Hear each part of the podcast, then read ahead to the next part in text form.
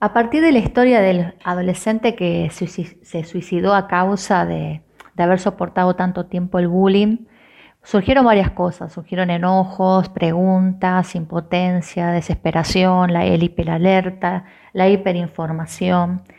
Y algo que, eh, sobre el cual quiero arrancar eh, este audio es que sepamos que nadie se suicida si no hay una depresión de base porque se eh, sufra el bullying no es sinónimo directo de que alguien va a suicidarse.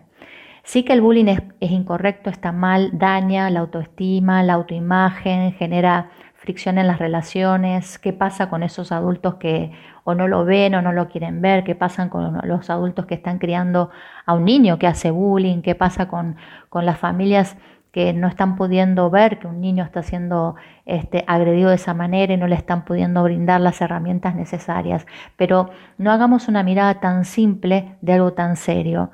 La depresión es la que lleva muchas veces a una persona al suicidio porque empieza la persona a no tener claridad en la gestión de la angustia, tema que vamos a seguir ahondando. Esta angustia que es una que es un dolor psíquico tan fuerte, tan fuerte que hay un momento en donde no se soporta más. Tal es así, yo siempre hago el ejemplo de que soportar es llevo algo con fuerza, soportando porque sé dónde lo voy a dejar. Pero cuando no tengo claro dónde dejarlo, no tengo las herramientas, me empiezo a fatigar, empiezo eh, a, faltarme, no sé, el aire, lo que sea, seguramente me voy a quebrar. Eso es lo que le sucede a la psiquis de alguien que cuando eh, de, determinado momento, determinado tiempo, cuando la, la, angustia empieza en un incremento, en donde la interpretación de la situación empieza a ser cada vez más negativa, la persona empieza a ver que cada vez hay menos salida, es ahí donde hay alguien que va a tomar la decisión de que esto se termine, que esto acabe. Y por, lamentablemente muchas veces es el suicidio.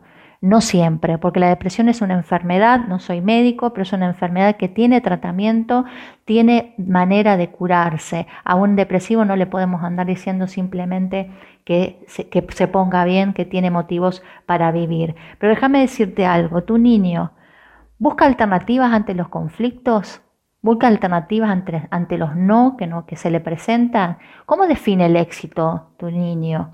¿Es un éxito o le estás enseñando a, que hay logros en la vida? ¿Cómo resuelve las, las relaciones este, no tan potables en su vida, esas, esas relaciones que lo, que lo ponen en, situación de, quedarse como víctima o es victimario?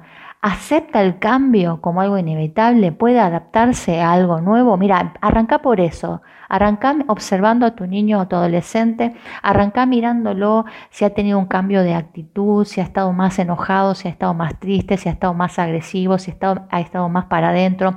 Seamos observadores, no seamos cómplices de esta angustia que no se sabe manejar. La angustia es parte de nuestra vida, no la vamos a poder evitar, pero sí la vamos a aprender a gestionar.